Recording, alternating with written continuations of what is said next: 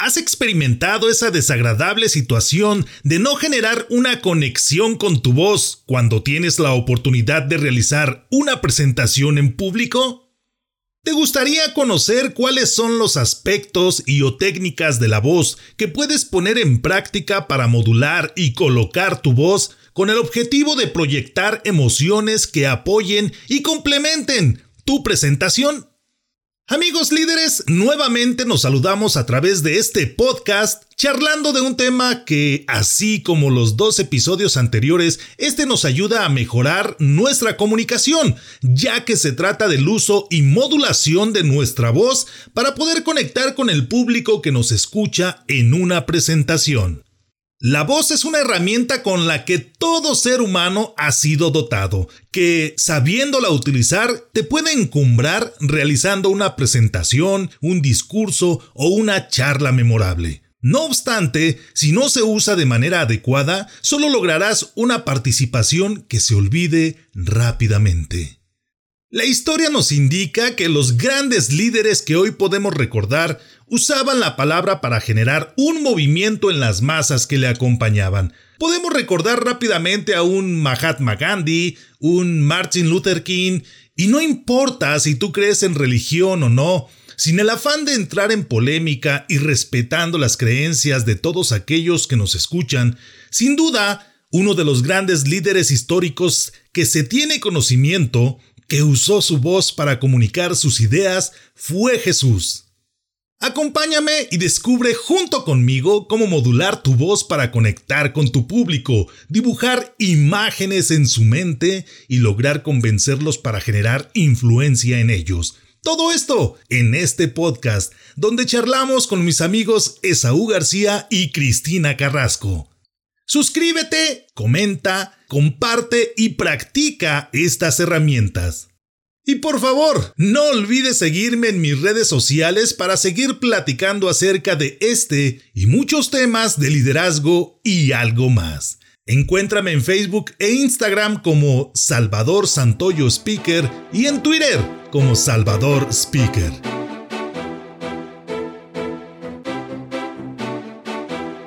Bienvenidos al podcast de liderazgo y algo más.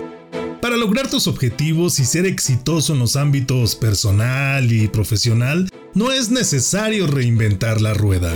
Puedes comenzar aprendiendo de los que ya han logrado el éxito. Recuerda que el liderazgo no se crea ni se destruye, solo se transforma.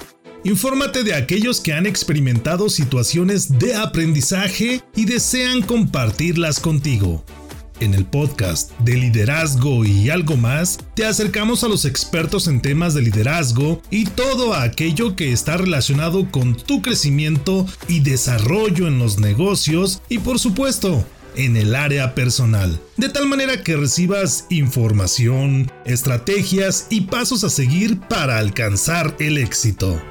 Soy Salvador Santoyo, emprendedor, líder y comunicador quiero que caminemos juntos en el fantástico mundo del liderazgo. Acompáñame. Hola, ¿qué tal amigos? ¿Cómo están? Muy buenos días, tengan todos ustedes. Muchísimas gracias por acompañarnos. El día de hoy estaremos hablando acerca de un tema muy interesante, un tema que nos puede encantar a todos aquellos que nos gusta utilizar la voz como una herramienta de comunicación que nos da esa oportunidad de estar siempre comunicando, compartiendo conocimiento e información. Por ello, hemos el día de hoy decidido tocar ese fabuloso tema de el uso de nuestra voz para comunicarnos.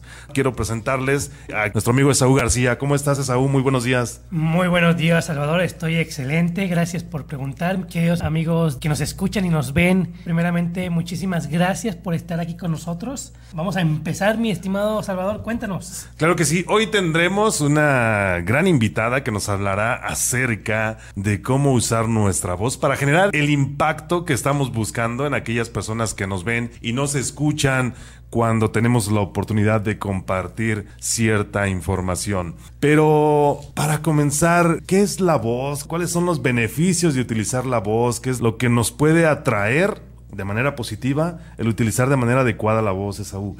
Excelente pregunta, Salvador, pero esa pregunta yo creo que tú la debes de contestar. Queridos amigos, déjenme les comparto. Salvador es un experto en el tema, de hecho, da cursos acerca de, de esta gran herramienta, desde cómo modularla, cómo impostarla, hasta cómo trabajar una voz para la locución, entre otras formas en las cuales se manifiesta esta gran herramienta. A mí me gustaría entonces dejar que él hable al respecto. Simplemente vamos a dar un pequeño contexto en lo que es la importancia de la voz en los negocios, en las empresas, en la familia, en el ejercicio del liderazgo en sí. Por ejemplo, vamos a ver un poquito más adelante que existen diferentes características como modulación, ritmo, velocidad, etcétera, ¿no? Pero entonces la pregunta sería, y va para Salvador, ¿qué es la voz? ¿Y por qué es importante en estos diferentes contextos que acabo de mencionar, mi estimado amigo? Bueno, si nos vamos a las bases acerca de lo que es la voz, este es el sonido que tenemos la oportunidad de emitir a través de nuestras cuerdas vocales y es alimentado o este sonido es generado precisamente por el paso o el flujo del aire a través de estas cuerdas vocales que son las que producen con la vibración generada con este paso de aire, producen esos sonidos que nosotros tenemos oportunidad de generar de cambiar los tonos, la frecuencia de estos sonidos de acuerdo a la posición de nuestra boca, la posición de nuestra lengua. Se puede llamar de esa manera la estrangulación del aire que surge para emitir un sonido quizá más agudo. Y de esa manera se crea los sonidos que nosotros usamos o que conocemos como la voz y que utilizamos para comunicarnos siempre que tenemos oportunidad. Y hablando de esta comunicación que se genera a través de la voz, ahí es donde reside la importancia de la misma. Hasta este momento, pocos líderes han sido clasificados de alguna manera como tales sin que hayan hecho el uso de la voz. Y nos podemos remitir a Mahatma Gandhi, nos podemos remitir a Martin Luther King, nos podemos remitir incluso al, al gran líder para aquellos que creen en Jesús. Bueno, fue un, un, líder que utilizó precisamente su voz para poder generar esa acción que se requería en cada uno de los momentos históricos relacionados con estos líderes que menciono y de esa manera generar un impacto social. Ese era el objetivo principal, generar un impacto social de acuerdo a las creencias que se tenían, a la confianza que genera ese líder y a la fe que le puedes dar con el simple y sencillo hecho de escuchar su voz, de escuchar lo que él te comparte, de escuchar a lo que él te invita, de escuchar lo que él te pide que se realice es ahí donde reside precisamente esa importancia en la voz. Y con esto no quiero decir que aquellos que no tengan oportunidad de usar su voz no pueden ejercer cierto liderazgo, pero si nosotros nos remitimos a los líderes históricos, desde Hitler, para un liderazgo no positivo, por llamarlo de esa manera, todos se apoyaban en el uso de la voz para poder generar los cambios que se buscaban en ese momento. Acabas de mencionar algo muy importante, Salvador. Efectivamente, el liderazgo incluso se puede dar sin el proceso de comunicación verbal. ¿Qué quiere decir esto? Existe el autoliderazgo. Existe el liderazgo por medio del ejemplo. Y existe el liderazgo que se proyecta a través de los tres canales. Autoliderazgo, el ejemplo y en este caso la voz, ¿no? Así es. En el caso del autoliderazgo y en el liderazgo del ejemplo, sí influyen los demás, influyen los demás, pero en, el, un corto alcance, en un radio donde yo pueda visualizar precisamente a ese líder. Y puede generar un cambio profundo en mí, al verlo, al ver el ejemplo que da sin necesidad de que esa persona hable, puede generar un cambio profundo en mí. Pero cuando ya estamos hablando de liderazgos que trascienden en la historia, indudablemente la voz tiene mucho que, o el mensaje incluso que ellos plasman tiene mucho que ver. Ahora, ya sabemos qué es la voz, por qué es importante para el líder entender las herramientas que este concepto conlleva. Por ejemplo, qué beneficios puede tener, ¿no? Vamos a hablar incluso desde la familia. Un liderazgo en la familia no es lo mismo decir, mi hijo, qué inteligente eres, a decir, ay, mi hijo, qué inteligente eres. Entonces, claro. la entonación, el ritmo, el matiz que se trabaja en la voz da información también a la persona que lo está recibiendo. Claro. Ese mismo concepto, ese mismo ejemplo puede traspolarse en un ambiente laboral, ¿no? Ay, Juanito, qué inteligente me saliste, ¿no? Y eso genera tal vez otras frustraciones. En ocasiones utilizamos la voz Salvador sin ser conscientes que a veces mandamos mensajes más allá de lo, de lo común.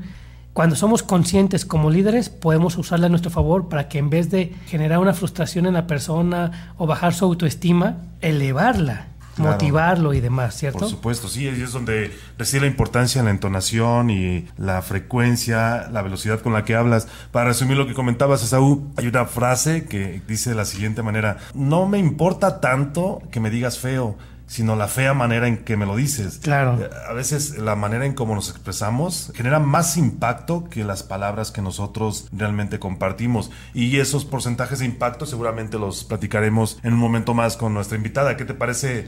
Esaú, hoy me dijiste que íbamos a tener una gran persona hablándonos acerca de la voz que es experta precisamente en utilizar esa voz desde el ámbito artístico, social, laboral y demás. Quisiera que nos presentaras precisamente a Cristina, quien el día de hoy nos acompaña y agradecemos su presencia. Muchas gracias.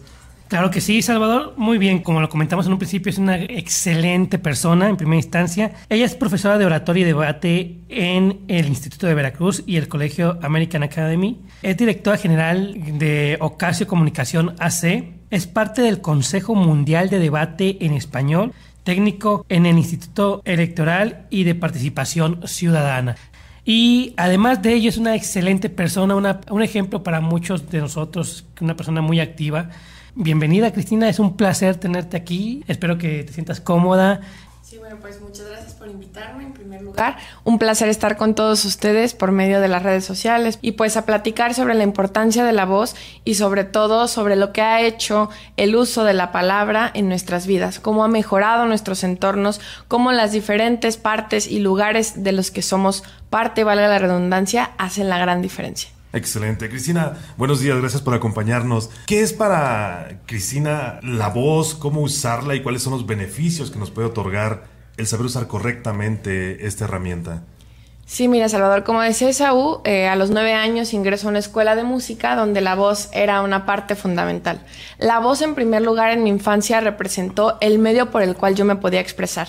Y además de eso, podía hacer lo que más me gustaba en mi semana. Después comienza mi carrera como oradora y veo que ahí tenía otra importancia mi voz.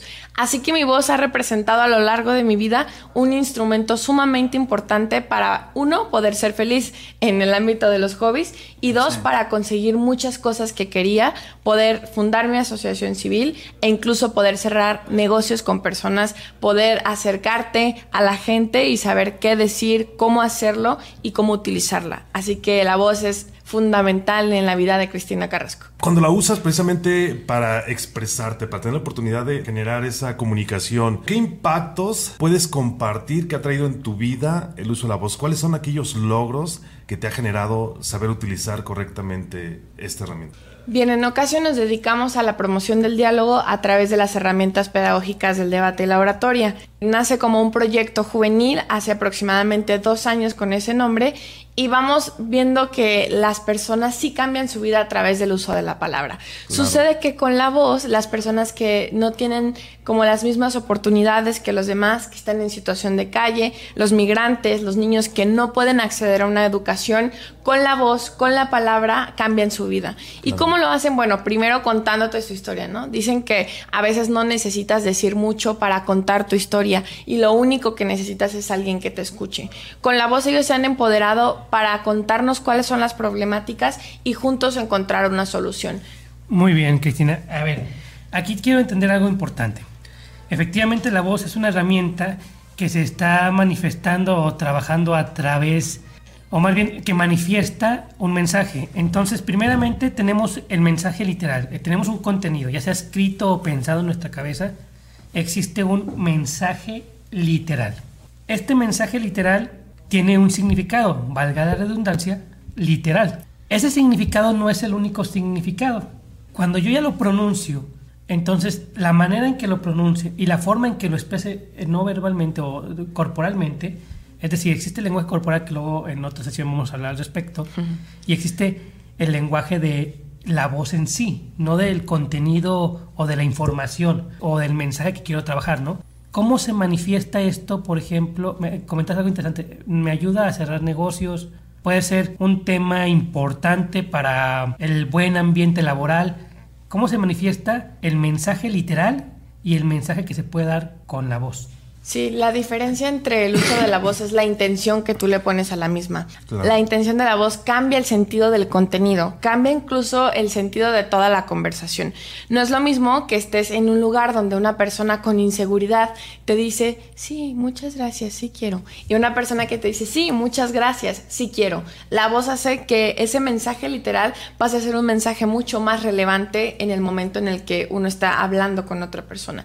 Pero sobre todo en el momento en el que una persona quiere, por ejemplo, presentar un proyecto muy importante de su empresa, que aun cuando sea el mejor proyecto de la empresa, aun cuando el planteamiento sea el mejor y la, de, la idea en sí sea la idónea para esa campaña publicitaria, pongamos un ejemplo que nos ha ocurrido, la diferencia reside en el uso de la voz en la presentación de ese proyecto. Si la persona muestra una modulación adecuada, una velocidad combinada y compartida, entonces hace que esa presentación del proyecto sea la idónea. El uso de la voz hace como resultado que eso sea mejor o que sea peor. Excelente. Entonces, puede reforzar el mensaje literal, la idea que quiero trabajar, o puede incluso ir en contra de o disminuir el impacto que puede trabajar. ¿Cuáles serían los consejos para una persona que tal vez no ha tenido ninguna práctica de oratoria, de comunicación, de debate, etcétera, pero que quiere tal vez en este momento hacer una presentación de proyecto o una presentación de ventas, o un padre que quiere hablar con su hijo. ¿Cuáles son los consejos del el manejo de la técnica de la voz para lograr tal vez estos objetivos? Sí, cuando te encuentras con que nunca has tenido como esa educación, lo que puedes hacer de inicio, que es muy, muy importante, es grabarte. Cuando tú quieres saber cómo suena tu voz, cómo suena la intención de tu voz y cómo ese sentido literal se va donde tú lo quieres manejar, lo que haces en primera instancia es grabarte, escuchar cómo lo dices y luego encontrar que esa voz puede tener y manifestar diferentes emociones. Cómo yo con mi voz puedo manifestarle a mi hijo autoridad cómo yo con mi voz puedo manifestarle a mi jefe alegría. Y ese sentido de la voz hace que tú mismo vayas reflexionando sobre ello. Segundo consejo que creo que también es muy importante es ver videos de personas que te parecen si pueden comunicar eso que tú quieres, ¿no? Que un padre está dentro de esa conferencia explicando cómo puedes hacerlo con tus hijos. Y creo que son dos consejos muy sencillos que tenemos a la mano y que todos podemos hacer. Una computadora, un teléfono donde te grabes y eso genera una diferencia. Se dice, Cristi, o hay una regla, que es la regla 7, 38, 55, y lo explico, donde nos dice que el 7% del impacto generado cuando estás eh, en una comunicación ante un público lo generan las palabras y el 55% lo genera el, lenguaje corporal o lenguaje no verbal y el 38% del impacto de la comunicación lo genera precisamente el uso de la voz. ¿Tú estás de acuerdo con esta regla? ¿Crees que esos porcentajes van acorde a lo que la experiencia te ha entregado? ¿O crees que esto pudiera ser de alguna manera diferente o quizá la voz pudiera tener un mayor o menor impacto respecto a lo que marca esta regla? Sí, creo que esta regla va muy, muy acercada a la realidad, ¿no? De lo que nos sucede cotidianamente cuando nos comunicamos. Pero es cierto que el uso de la voz con ese 38% puede aumentar en muchos casos. En el caso en el que tu cuerpo no es lo que tú estás tratando de decir, pero la intención de tu voz te ayuda a expresar esa realidad. Entonces ahí tu voz te salva un poco del problema que tienes al inicio con tu cuerpo. Imaginemos si tuviéramos un 50 y otro 50 en el uso de ambos y entonces la intención de tu voz va a mejorar incluso cerebralmente, porque piensas, sí, tengo ese 50, entonces estoy obligado a utilizar mi voz de la forma correcta. Y utilizar la voz de la forma correcta no solamente es elevar o no o modular o no, sino también qué intención le quieres dar, que creo que es lo mucho que nos hace falta a las personas que nos comunicamos o generalmente ocurre. Antes de comenzar tu presentación tienes que preguntarte cuando termine ¿qué necesito que la gente sepa? O cuando termine, ¿qué necesito que la gente haya sentido? Y en ese, en ese mismo camino la intención de la voz va muy de la mano, porque ya sabes qué quieres interpretar, ya sabes cómo lo tienes que hacer y cómo las tonalidades de tu voz y la intención de la misma va a cambiar. Así que ese 38 se puede aumentar cuando tú requieras hacerlo, pero cuando también te exige la situación que lo Por Supuesto. Ahora bien, tenemos algo interesante aquí. Ya hablamos un poquito de lo general de la voz y eh, dos consejos prácticos para aquellos que no hemos trabajado. Pero no hemos hablado de las herramientas o de las características de la voz, como el ritmo, la entonación. ¿Cuáles son esas características? Sí, en primer lugar, la velocidad y el ritmo que van muy de la mano. Y nosotros lo relacionamos con la música y hacemos que las personas cuando están hablando vayan teniendo un ritmo específico. Muy bien. En general, lo que nos sucede es que los seres humanos estamos acostumbrados a una velocidad cuando hablamos. Mi ejemplo es que yo hablo muy rápido de forma general, así que con esos ritmos yo tengo que obligarme a bajar esa velocidad para que en ciertos momentos se combine con una velocidad más lenta. Y sucede que en ese sentir y en esa parte en la que ya estamos acostumbrados a hablar de cierta manera, tampoco hacemos diferentes modulaciones. Nos la pasamos hablando en una misma tonalidad porque es como nos han escuchado, como nos comunicamos de una manera más adecuada. Así que el ejercicio y la reflexión en ese sentido es, no porque hable rápido tengo que hablar más fuerte, o no porque hable lento debo hablar más bajo, ¿no? Ahora, ¿cuál es la, la diferencia, por ejemplo, acabas de decir ritmo, velocidad, modulación? Y en ocasiones he visto yo, en mi experiencia que la gente se confunde mucho con modulación y volumen. ¿Cuál es la diferencia de estos dos? Sí, volumen tendríamos en el sentido en el que es de fuerte a mucho más bajo, ¿no? Y el volumen, como tú bien dices, Esaú, se confunde también con la modulación y no solamente con eso, con la velocidad, porque se entiende que si vamos rápido, vamos fuerte, Fuertes, ¿no? ¿no? Entonces la diferencia sería que modulación es la combinación de las diferentes velocidades y ritmos que se tiene con el uso de la voz. Y entenderíamos que esa velocidad y esa, y esa necesidad de ritmo serían parte de la modulación. Unos son parte de un todo que hace que nosotros podamos ir teniendo una mayor y mejor calidad de voz. ¿Modulación y entonación es lo mismo? No, tampoco. Modulación siendo la combinación de diferentes ritmos y velocidades y entonación se define como la forma en la que tu voz está colocada. En ese sentido, la colocación de tu voz hace que tú tengas esa entonación. La entonación también depende de tu cuerpo, de tu caja torácica. ¿Qué partes tienes tú diferentes a las de otra persona que hace que tu entonación sea distinta? Entonación también podemos entenderlo como lo platicábamos al inicio, en si una persona habla más grave o más agudo que otra. Eso sería la entonación. Naturalmente nosotros tenemos, en mi caso, una entonación de contralto que es más grave que el común de las mujeres, porque se supone una mujer habla más agudo, pero también pasa al revés. Hay hombres que Claro. son contratenores que cuando hablan hablan más agudo de lo común y eso no necesariamente es malo, simplemente es una diferencia natural que tienen las personas en su cuerpo. Y si lo sabemos explotar, pero sobre todo sabemos combinar las diferentes entonaciones, vamos a tener el mejor discurso que podamos dar. Entonces tenemos velocidad, ritmo, entonación, modulación, volumen. Y hay un concepto que nace en ocasiones que es el matiz. ¿Sería el conjunto de todo esto o qué sería el matiz de la voz? Podríamos imaginarlo como colores. Los Muy bien. matices de la voz, nosotros podríamos imaginarnos que lo estamos haciendo en un color rojo vibrante. Y ese rojo vibrante debería combinar ciertas actitudes que uno tiene cuando usa su voz.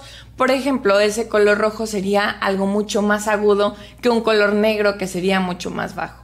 Esos matices los debemos imaginar como el conjunto del todo, como tú lo mencionabas, y los podemos ver en colores, no solamente en la comunicación, sino también en el uso de la voz cuando uno tiene presentaciones públicas sobre canto y el uso de la misma.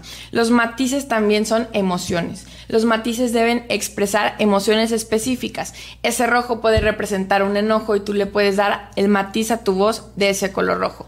Claro. Ahora, pequeño, no he dejado yo tengo muchas preguntas, ustedes son los Pregunta, expertos. brother. Pregunta, brother. Yo tengo muchas preguntas. Cuando damos una evaluación hablamos de la entonación y alguna vez alguien, alguien más que también estudia canto decía, ¿sabes qué? Están un poco er- errados.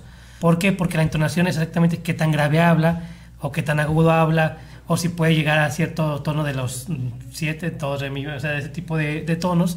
Y la modulación es lo que ustedes, o, lo que ustedes dicen como entonación, es lo que se maneja como la modulación, ¿no? Cuando modulas la voz de tal manera que generas un sentido de pregunta, un sentido de afirmación y demás. ¿Estoy en lo correcto? ¿Es, es diferente? Entonces, sí, así es. Tengo una pregunta sobre el tono de la voz en el caso de ser tanatólogo. Y me imagino que tiene que hablar tal vez con las personas, trabajar sobre el proceso de la muerte. Y ahí estamos hablando de un aspecto práctico en la vida profesional o en los negocios.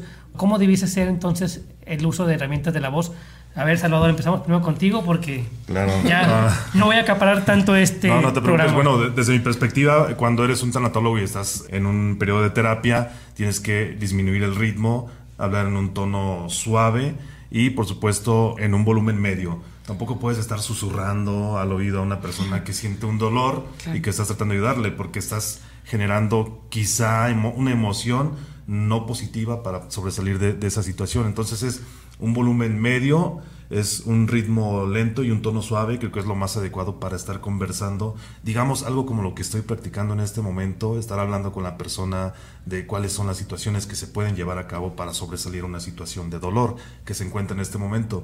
Porque vemos una diferencia que si tú le empiezas a hablar de esta manera a la persona que, que está sufriendo Claro. dolor, pues te dicen, oye, ¿me estás ayudando? O Me estás regañando. o me estás regañando o, o qué debo hacer al respecto, ¿no? Entonces como que confundes a esa persona que está recibiendo el mensaje en ese momento. Esa es la perspectiva que tiene un servidor. ¿Tú qué dices, Cristi? Sí, creo que si volvemos a la parte de los colores y los matices, para solamente añadir y no repetir lo que ya nos comentó Salvador, en lo que estoy totalmente de acuerdo, debería ser un matiz verde, ¿no? Un matiz de esperanza. Un matiz de, si bien yo soy empático contigo, mi matiz debe ser en ese sentido, en el que entiendo tu dolor, soy empático con el mismo, pero no te estoy regañando y tampoco estoy sintiendo lástima por ti, ¿no? Simplemente estoy acompañándote en un proceso y eso lo hago a través de una entonación media, de estar tranquilo para tú transmitir esa tranquilidad. Para aquellos que no tenemos toda esta técnica, pues primero es buscar cómo desarrollarla. Aquí está Cristina, también está Salvador. En segunda es entonces entender desde mi punto de vista, corríjame si me equivoco, que lo que yo puedo hacer sin tener la técnica todavía bien desarrollada, saber que yo sí puedo añadirle una intención a mi voz. ¿Cuál es mi intención? La intención de soporte, de esperanza, de solemnidad y tal vez de manera intuitiva va a salir algo, tal vez no tan fino porque no he desarrollado la técnica, pero mínimo la intención está plasmada y de una forma u otra la otra persona puede percibirla, ¿no? ¿Estoy en lo correcto? Sí, claro, por supuesto, totalmente de acuerdo. Y yo quiero agregar algo a lo que hemos platicado y preguntarle a Cristi si- cuál es la opinión, cuál es la perspectiva que, que tienes al respecto. Cuando tienes la oportunidad de conversar con alguien, bueno, lo haces de manera cotidiana, por así decirlo, natural, como lo comentaba Cristi, y cuando tienes la oportunidad de presentar un proyecto, de presentar un discurso, de estar en una conferencia, en un taller, por obvias razones tu voz cambia y, no solo cambia, debe cambiar, porque la voz es ese, es el disparar ciertas emociones en el público para que ellos actúen en consecuencia de lo que nosotros queremos que hagan. Y en ocasiones hay personas que dicen, oye, es que finges tu voz cuando estás dando un discurso, es que finges tu voz cuando estás dando una conferencia. Desde mi perspectiva no es fingir, es precisamente imprimir esa modulación para despertar las emociones que tú deseas que la gente sienta en ese momento. ¿Tú qué piensas al respecto, Cristi? Sí, creo que para añadir a lo que tú dices es simplemente adecuar tu voz al entorno, ¿no? Claro. Es como si dijéramos que uno habla igual con su esposa que con su jefe. Es exactamente lo mismo, ¿no? Imagínate. tu, tu Hola, modulación es totalmente diferente cuando estás en una presentación importante. Así que justamente creo que debemos dejar el concepto de fingir tu voz y simplemente decir la adecuo según la situación que necesito. Porque lo mismo, no voy a hablar de esperanza cuando quiero poder expresar que estoy molesto o enojado con alguna situación o que tengo indignación. Así que lo que yo hago o uso, y podrías responder eso, Salvador, es adecuar mi voz a las necesidades del entorno. Claro, claro. Como cualquier cosa, ¿no? Nosotros tampoco no podemos, no recorremos una distancia a la misma velocidad cuando vamos caminando que cuando queremos entrenarnos a correr. Es, es de la misma manera en que adecuamos nuestros movimientos. De esa manera, los objetivos, cuando te comunicas con tus amigos, cuando te, te comunicas con tu esposa, con tu jefe o en un público, pues cambian, las, inten- la- las intenciones y los objetivos cambian y por lo tanto te debes de adaptar a ese entorno que tú mencionas. Cristi, ¿cómo usar la voz detrás de un micrófono hablando en un entorno de radio? Sí, en primer lugar, creo que uno de los errores que cometemos cotidianamente es que no articulamos de la forma correcta. El Sí. primer consejo que yo daría cuando quieres estar detrás de un micrófono es articular. Usar tu lengua lo más libre posible y eso es a través de poder abrir tu boca sin que te dé pena, aunque parezca que es demasiado movimiento. O exagerado. Sí, claro, pero el sonido sale bien, ¿no? Que es el objetivo. Entonces, esa sería mi primera recomendación. La segunda, también, además de que es un entorno serio, tratar de ser muy tú, muy natural, ¿no? Siempre que eres tú, la información sale mucho mejor y el mensaje se comunica de una forma correcta. Y el tercero, pensar en lo que no te gustaría escuchar en el radio.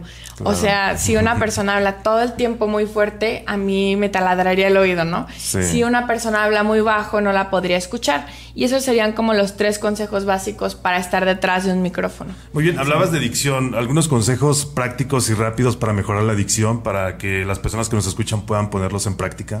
Sí, primero poder leer en voz alta contigo mismo. Leer en voz alta y poder ir poniendo un, con un marcatextos en qué te equivocaste. ¿Qué fue la palabra que te costó trabajo pronunciar y repetirla tres veces? Segundo consejo sería con el típico lápiz, pero que se hace mal. Les juro que se hace mal. Cuando estás en clases de canto, el lápiz debe ir en cierta posición de la boca, que es en tus molares. En tus molares debe ir el lápiz puesto y la boca se debe poder abrir y se debe poder entender. Evidentemente al inicio es bastante molesto, pero después te acostumbras, porque tu lengua y tus labios hacen el labor suficiente para que la palabra salga. Y además de eso, desinfectar los lápices antes de ponerlos en la boca. Por supuesto. Muy bien, gracias por esos consejos, Cristi. Nos acercamos ya al final de este programa y quisiéramos escuchar de Cristina cuál es esa conclusión, cuál es ese mensaje con el cual ella le gustaría que las personas que nos pueden ver y escuchar se quedaran acerca de esta gran herramienta que es la voz. Que recuerden siempre que la voz y la comunicación son un arma, un arma muy poderosa que pueden utilizar para bien para ustedes. Y además de ello, que utilicen su voz para decir lo que sienten, lo que creen y para el éxito. En general la voz sirve para eso, para comunicar, para llegar al éxito, para ser líder. Así que no lo olviden y utilicen su voz de esa forma. Muy bien. Esaú, ¿cuál sería tu conclusión acerca del tema? Primeramente, yo estoy muy maravillado. Yo creo que aprendí muchísimo el día de hoy. Voy a tratar de hacer así dos ejercicios de dicción a ver si no me gano la pereza como siempre.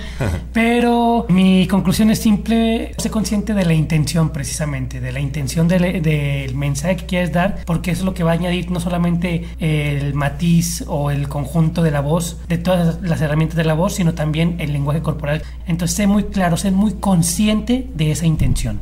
Bueno, mi conclusión pudiera ser que la toma de decisiones está dominada en gran medida por las emociones, es decir, nosotros tomamos una decisión basados en lo que podemos sentir en ese momento.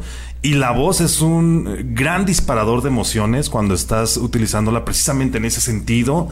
Bueno, puedes disparar emociones tanto que suman al objetivo que estás buscando como que le restan, dependiendo de la intención y de la modulación que puedas tener en, en esa voz. Y si sabemos que la toma de decisiones está dominada por las emociones y nosotros podemos disparar esas emociones que analizan nuestra voz, pues tenemos que alinear precisamente esa intención, como lo comentaba Saúl, para ir a esos objetivos, eh, llevar a las personas a tomar la decisión en ese camino o en esa línea que nosotros estamos buscando. Por lo tanto, es un gran disparador emocional el que nosotros tenemos al alcance en, nuestra voz.